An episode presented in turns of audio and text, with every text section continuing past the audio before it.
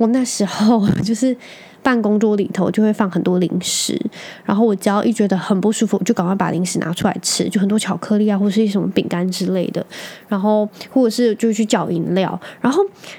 我就发现原来我那时候的纾解压力的方式就是吃甜食，然后草妈妈，Hello，欢迎收听香草妇女日志，我是香草职业妇女克罗伊，你们也可以叫我罗伊。这一周大家都过得好吗？又这样莫名其妙的过了一周。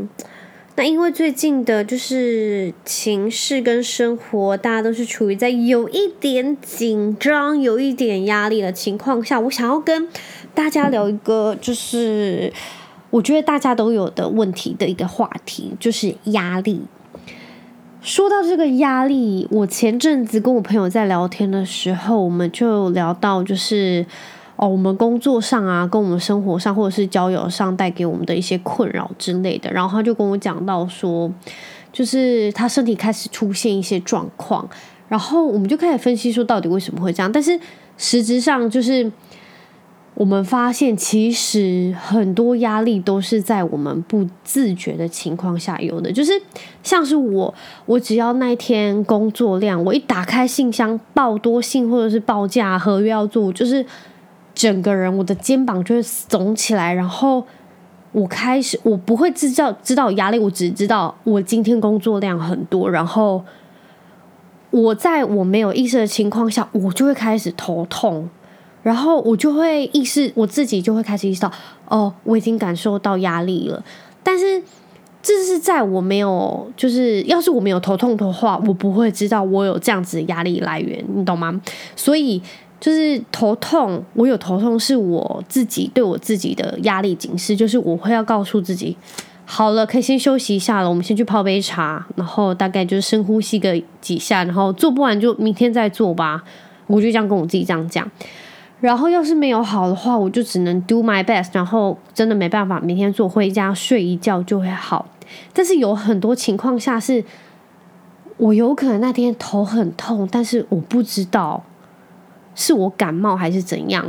然后我要睡前的时候，我要是头还在那边丢丢舔的时候，Josh 帮我按摩完还是怎样，我还是很不舒服。然后我就会闭上眼睛，我就开始想说，我今天到底是有事吗？我明明就没有感冒，那为什么我就是那么不舒服？我就是头那么痛。然后我就会开始想说，是不是其实我最近心里有在想什么，但是我自己不知道。就像是。我就想说，哦，这个月业绩怎么样？或者是，哦，亨特是不是其实有些什么状况？我很担心，但是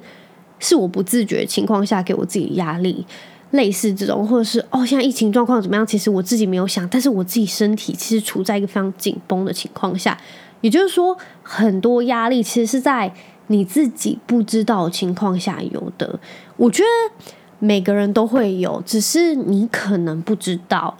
就像是。我那个朋友，他对他的工作是那种非常非常上心，然后就是他是一个非常有责任感的人，所以他就觉得他一定要就是百分负百分之百的力，然后用心把它做完。但是因为他对自己就是非常的完美要求，所以他可能没有意识到他让自己一直处于在一个非常高压的情况下，不是说哦你。没有要对自己的工作有很完美的要求，还是什么，就是拨开怎么样？只是我觉得你要有诶一个方式可以让自己排解，就是而且你自己要意识到，诶，你是不是开始呼吸有点急促，或者是你一直深锁眉头，就是你是那种不自觉的情况下，然后你的肩膀一直这样耸着。我跟你讲，我每次只要去按摩，那个人就问我说：“为什么妹妹你的肩膀那么紧？”就是。我觉得我是那种在工作的时候会不自觉，就是会把整个人变得很僵硬，然后呃，例如一直打字后，就是想赶快完成，赶快完成，类似这种情况下，所以我就会不自觉的身体去反应这些动作，然后就会让我自己非常精疲力尽，然后肩膀非常紧，非常酸痛，然后很多气结这样子。也就是说，我觉得很多人在呃无形中的压力下。就是大家都是不知道的，所以我希望就是大家要去发现自己是不是突然就沉浸在无形中的压力。那你要真的找到，就是你要怎么去排解，然后你要意识到自己有突然这样子的一个警讯。因为那朋友他已经影响到他现在自己的身体健康，就是他发现已经他自己开始生病了，因为孩子把自己晾在一个非常高压的情况下。然后我最近有个同事，就是他最近就是我们工作很忙嘛，然后他自己晚上还有去补习啊什么之类的，然后他就是没有三餐，就是三餐不正，然后没有呃让自己有休息的空间，所以他最近就一直肠胃病。然后我就跟他说，他就最近一直落赛，然后就是我们中午点午餐的时候，他可能就没有办法跟我们点说什么咖喱饭啊什么之类，就是。比较刺激性的食物，然后就说哦，最近肠胃病，然后已经两三个礼拜了。然后我跟他说，是医生，我说是病毒型还是什么吗？他就说好像也没有哎，但就是开一些止泻的给他什么之类。然后我就跟他说，你是不是其实压力很大？然后他就想了一下，他就说我不知道哎。然后我就说，其实因为我也不是医生，我只是就是靠我自己的经验，我跟他讲，我是不是其实你压力很大，会让你就是有那种。肠胃很不适应的那种情况，因为我有个很好朋友，他跟我讲说，他之前前男友对他造成非常大的影响，然后让他就是每天压力超大，然后就患了肠燥症。然后肠燥症很严重，因为你一天到晚会一直去落赛，就是狂拉肚子，也就是说那个压力造成你的身体已经开始失调，但是你不知道。就是我觉得有很多你有可能去看医生什么之类的，然后真的找不出病因，但是。其实你的身体一直在告诉你说，其实是有压力的，只是，呃，你可能不知道，但是它是已经透露这些情况，让你知道这些警讯。就像是我会有开始头痛，然后肩膀开始爆痛，或者是我脚开始很酸，我就知道，哦，我已经让自己压力到达一个极限，所以我必须开始要找就是方式，然后让自己休息一下下。我跟你讲哦。就是我常常哦，我就跟我那个朋友讲说，没有一个工作可以让你就是牺牲健康，因为我们我不管怎样，我们也就是社畜嘛，然后就是为五斗米折腰的人，所以我不觉得有一个工作有办法让你就是伤害到自己的健康。我觉得没有一个工作可以这样，就是。你有办法牺牲你自己的身体健康去换得那样些，说不定这些薪水对你来说很重要。不过你身身体受伤的话，你就没有办法花更多时间工作，然后也没有办法工作，这样你就会失去了更多。所以我觉得，我就跟他说：“拜托你一定要好好照顾你自己。要是你真的没办法应付得来，那就真的跟主管讨论，或者是在想办法。就是你不能让自己一直处于在那么高压情况下，因为你的身体告诉你已经有问题了，那你一直让自己这样子。”就是我觉得你又会发生更严重的身体状况，那就是像我小时候，我要是可能考试啊什么之类的，然后我很紧张，或者是我就是人际关系很紧张的话，我就会开始咬嘴唇，就是嘴角边的那个肉肉里面的肉肉，然后就咬到到最后，就是我发现，就是我咬到之后就会烂烂的，然后但是我自己都不自觉，就是我会发现哦，原来我很紧张的时候会这样，然后我知道很多人会咬指甲。然后，或者是哦，我之前有看过我一个国小同学很神奇，他是一个男生，然后他其实很木讷，然后他只要一紧张，他就开始卷他就是刘海的一撮，就特别耐搓的头发，他就一紧张就开始用他的食指去卷那那一卷头发，然后长时间下来，他那他那撮头发就比其他的头发还要长，因为。他就一直去拉，所以应该是有助他生长还怎么样？就他一紧张就是会去拉。然后我有一次听到老师说：“你不要再卷了，他已经比其他头发还要长。”然后我就觉得很好笑。就是大家，嗯、就是应付啊，或者是呃，知道自己就是释放自己压力的方式都不同。所以我觉得，要是你真有意识到，你可以找一个比较让自己轻松，然后比较。能让自己放松的方式，舒压一下。我觉得不管怎样，去泡杯茶，还是眼睛闭起来，深呼吸一下都好。哦，我前次看那个 Netflix，它有一个影集，就是在说冥想。然后，因为我之前去上瑜伽课的时候，老师都会一直在旁边说：“专注你的呼吸，吸吐什么的。”然后我就想说，到底谁不专注？然后。我是慢慢上课了之后才发现我，我从以前到现在，就从出生到现在，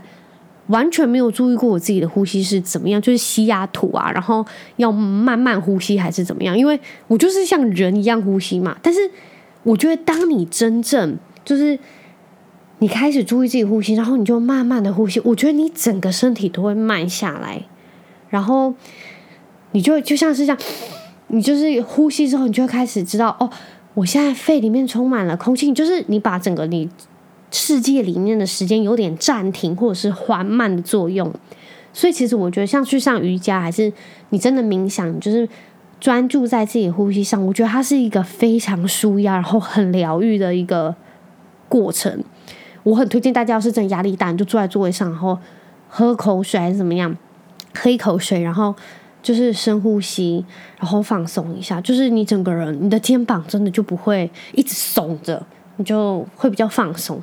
然后你再找自己的方式，可能吃个巧克力啊什么之类的，whatever，就是你要让自己放松下，因为就放松。我觉得人生生就是人生压力已经太大了，不需要让自己时时刻刻都处于在一个那么大的压力情况下。那我我不知道诶，就是我有我有个同事，然后他就是之前有个同事，他就是那种他情绪一到，他就会影响别人。他是那种我我们会叫他很紧张，或者是他生气，但是你身边的人就是都会被影响到。我知道那个不是压力，他是那啥的情绪。不过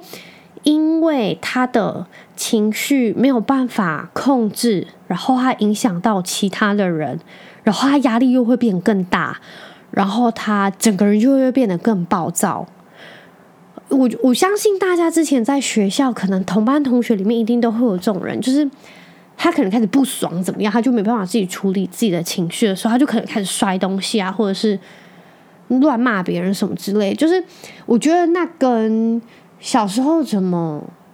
知道处理自己的情绪的，就是成长那个过程中，知道怎么样处理那个情绪很重要。就是像那样子的人，他可能发泄出来，身边的人就会接受到这个。资讯就是哦，他现在在发飙了，他现在在不爽，所以大家可能就是小心一点。但是当然你会这样影响大家，然后别人也可能会很不舒服。但是其实我更害怕的是，有一些人他是没有办法释放情绪，然后他可能表面上都没有什么事情，但是他其实内心真的压力超大，超大到他可能自己也不知道。然后那种人就会特别危险，就是。我觉得那种人，就是你可能他看起来有可能很外向，或者是他看起来表就没有表现出什么，不过他内心压力超大。就是我朋友是这样子的人，就是他外表可能让你觉得他非常阳光，然后他其实很开朗啊，很很好笑。但是要是你真的认真跟他聊天，你会发现他内心非常非常的有可能就是。不是像他外表那样表现出来的。然后我之前发现，我好像有一点这样的情况，就是我在学生时期的时候，我不是很容易忧郁，就是我会发现我好像很容易隐藏情绪。我到长大才发现，我其实不太想要让别人知道我的情绪，因为我觉得有一点隐私，然后我也不想人家知道，然后我也懒得去解释，所以我不知道，我那时候就是不想要让人家知道。所以我就会很压抑，但是哦，我记得我那时候在工作的时候，人家都会说你就是不会生气的人，就是没看过我生气。然后我不知道，我只是会把它转换成其他的情绪，因为诶哦，我有朋友就说你其实没有不生气，你就只是很假。然后我相信他说的假，就是你其实很生气，但是你没有想要表现出来，但是其实你很生气。然后也就是说，这样我是隐藏我自己的情绪嘛？因为我之前看过太多人，就是他会表现出来说会影响别人，所以我那时候从小时候我就会提醒自己，我不想要变成这样子的人，我不想因为我自己生气，所以我让别人觉得很不舒服，或者是我现在发大飙，然后让人家知道。然后我那时候就发现，哦，原来我在别人眼中是让大家知道我是那么隐藏情绪的人，其实我很不爽，但是我还表现得没什么，然后。呃，我到长大一点了，进入社会，我才会让大家知道我可能在不爽。因为我不是说我不想让人家觉得我很假什么，我不是假，我只是不想影响到别人，然后我也不想解释那么多，因为很麻烦，然后我也不想人家知道我的情绪点在哪里。但是这样子大家就会一直去踩你的底线，因为他们不知道你为什么生气。所以我到长大一点，我才知道，为了让自己人生好过一点，你要让大家知道你的底线在哪，然后你为什么生气，让大家知道你是。没那么好欺负的，所以我到长大一点，我才敢生气，然后就是比较能表达出自己的情绪，然后让人家知道原来我也是有底线的。就是我不是一直都不生气，我只是之前就是不想表现出来，但是我也只是生气。其实我我也不是想要计较那么多，我也就觉得很麻烦。我就是一个很懒的，我连吵架都懒，所以。我可能就是没有表现出来，但是我就用自己其他的情绪去把它转移掉而已。但是我到长大一点才知道，原来你可以把情绪表现出来，然后让人家知道你其实也是有情绪，然后你的人生会比较好过。对我来说，我就觉得我人生比较好过，人家会知道说，哦，他其实不是没有底线的，就是他人没有那么好，就是好到就是他都没有脾气。因为我之前人家就会说，哎，我真的从来没有看过你发飙，然后我就想说。其实我一天到晚都在发飙啊，就是为什么人家不觉得我发飙？然后我想说，就是原来其实要让人家知道你是真的真的在生气，你的就是我的人生会比较好过，人家不会一直觉得说，反正他就觉得没什么，反正就去做。所以我到长大一点，我才知道，像之前班上同学那样，就是很容易生气什么之类，人家 会去 get 到那个点，你懂吗？然后我我知道我自己没有不用那么夸张，但是我就让这就让我自己要知道说哦，原来我也是会生气的。所以，要是你真的有那种情绪，你是其实可以表现出来，因为我不不是说你人没有那么好，是每个人都不是完美的。然后你也不需要，因为你可能会有这样情绪，你觉得自己嗯是有缺陷的，或者是是不好的，因为。人有情绪非常正常，我很希望我之前可以告诉我自己，之前我小时候那样，就是，嗯、你有情绪其实是很正常的，只是有时候像我回想起来，我就会知道说，原来我那时候没有表现出来，是我根本不知道怎么办，而且我我会可能到回家的时候在想这件事，才想说，哦，好像真的是不对的，就是我可能那时候应该要生气还是怎么样，只是我那时候可能就真的是傻了，还是。没有反应过来，反应比较慢，所以我觉得就是还是要表现出来自己是不是真的不喜欢。就像是我遇，就像是我现在呃，因为认识老贾，然后所以身边会有很多就是外国朋友。那我发现他们在处理自己的情绪的时候，其实就是很自我，有时候就是。嗯，我觉得是因为这个，我们的文化会，我们自己台湾的文化可能会比较利他，但是国外的应该是比较利己，就是他比较以自己为中心，就是他只要不开心或者怎么样，他不想做，他就跟你说 no，他不会因为你说啊，但好像这样不太好诶，所以他们就是嗯要去帮你还是怎么样，或是顾虑到你，所以我觉得这个方面我就是学到很多，因为你必须要好好照顾自己，你才能照顾别人。因为你自己要是真的不开心，去做其他帮别人的事情，你就是不开心啊。所以就是这件事情上，我就觉得有时候利己是比较好的，当然还是要看事情啦。因为就是在他们身上，我也看到太多自私的行为，只是对他们来说不是自私的。我记得有一次，就是啊，我想一下，就是那一次真的让我大发飙，就是。很多人就是因为很利己，就是那些不是说所有外国朋友都利己，不是，是刚好有一群朋友，然后里面有一些外国人，然后有一些就台湾人，但是他们可能就是比较嗯、没有想那么多，然后他们会把问题给别人，然后那一次我就是真的很生气，因为他们就觉得哦，这个问题又不是我们要解决，是你们要解决，然后我才发现原来在文化的嗯、呃、隔阂上。真的有那么大不同，然后我自己在那边好生气，好生气，但是他们就觉得这些事情就是没什么啊，然后我才跟老贾就是因为这件事情要认真讲，然后他们就说，因为大家不会去想那么多，但是你想的比较多，所以你比较痛苦，但对他们来说这件事情就没什么，所以我觉得在文化上，要是你真的觉得不妥，他们是很利己，你就直接跟他们，还是跟他们一样，就说。哦，我没有要做啊，那种就是你不需要再去为他们着想，因为你要是为他们着想，自己就会很辛苦。这是我自己的经验，就是我觉得还是要看情况，以利他或利己的情况下去做事情，不然就会很累。你就累的一定是自己。总之呢，说了那么多，我觉得大家要是真的意识到自己有非常大的压力，但是。你真的没有办法去排解，那就是需要专业的协助，就是你打张老师啊，或者是其他的就是辅导专线，或者是找心灵智商啊那些，就是你要让自己一定有地方可以去说，或是找你最好的朋友说都可以，一定要释放出来，因为一直憋着真的会生病，就是你会无意识可能开始掉头发，或者是。一直变胖，因为狂吃。我跟你讲，我第一胎，因为那时候就是，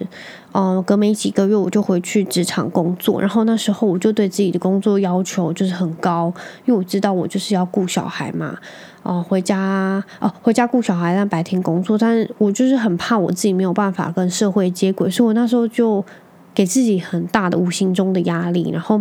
我那时候 就是。办公桌里头就会放很多零食，然后我只要一觉得很不舒服，就赶快把零食拿出来吃，就很多巧克力啊，或是一什么饼干之类的，然后或者是就去叫饮料，然后我就发现原来我那时候的疏解压力的方式就是吃甜食，然后吃让自己开心的东西，但是我这样的情况下就会让自己一直变胖。但是你会知道说，哦，那是我释放压力，所以我必须要找一个更健康自己释放压力。所以我那时候就开始在家里就是跑跑步机，或者是做瑜伽伸展，然后我就是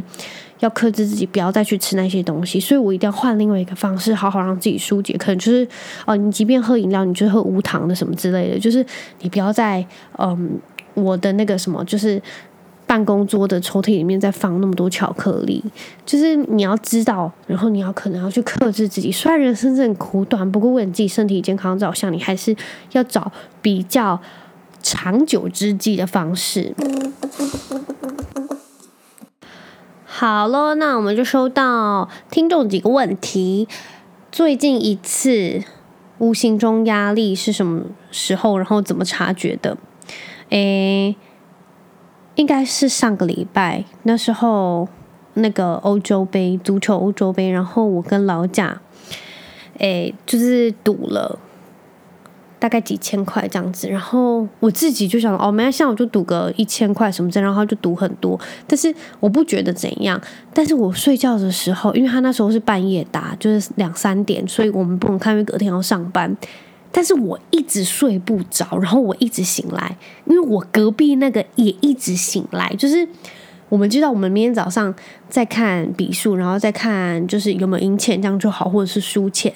不过原来我们心理压力那么大，就是完全就是没有办法好好的睡觉，一直醒来。然后我隔天就像一坨屎一样去上班。然后我那时候才意识到，我一直心中觉得哦没什么啊，反正明天再看就是笔数就好。但是。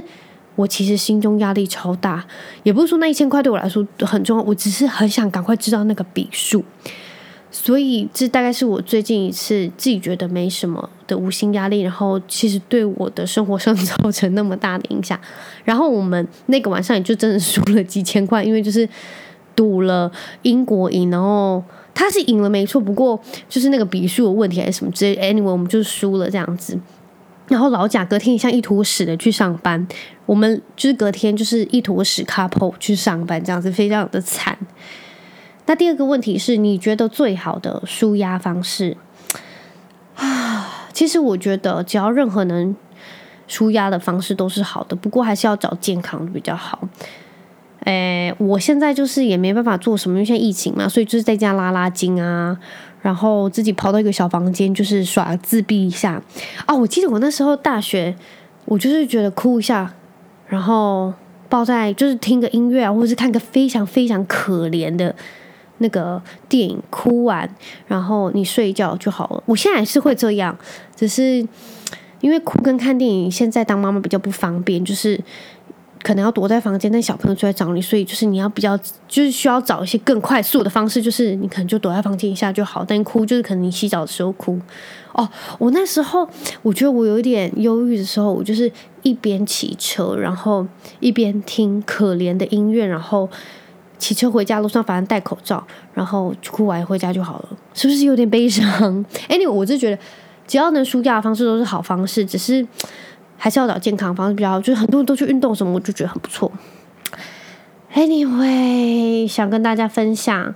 就是现在疫情压力那么大，我相信大家也有很多无形中的压力，那一定要好好找到对的，然后对自己有帮助的舒压方式。我只有听过。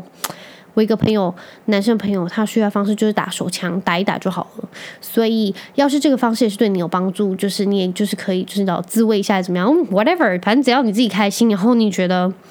你做完这件事情之后舒压，然后你不会伤害到任何人，Anyway，我就觉得这是都是好方式。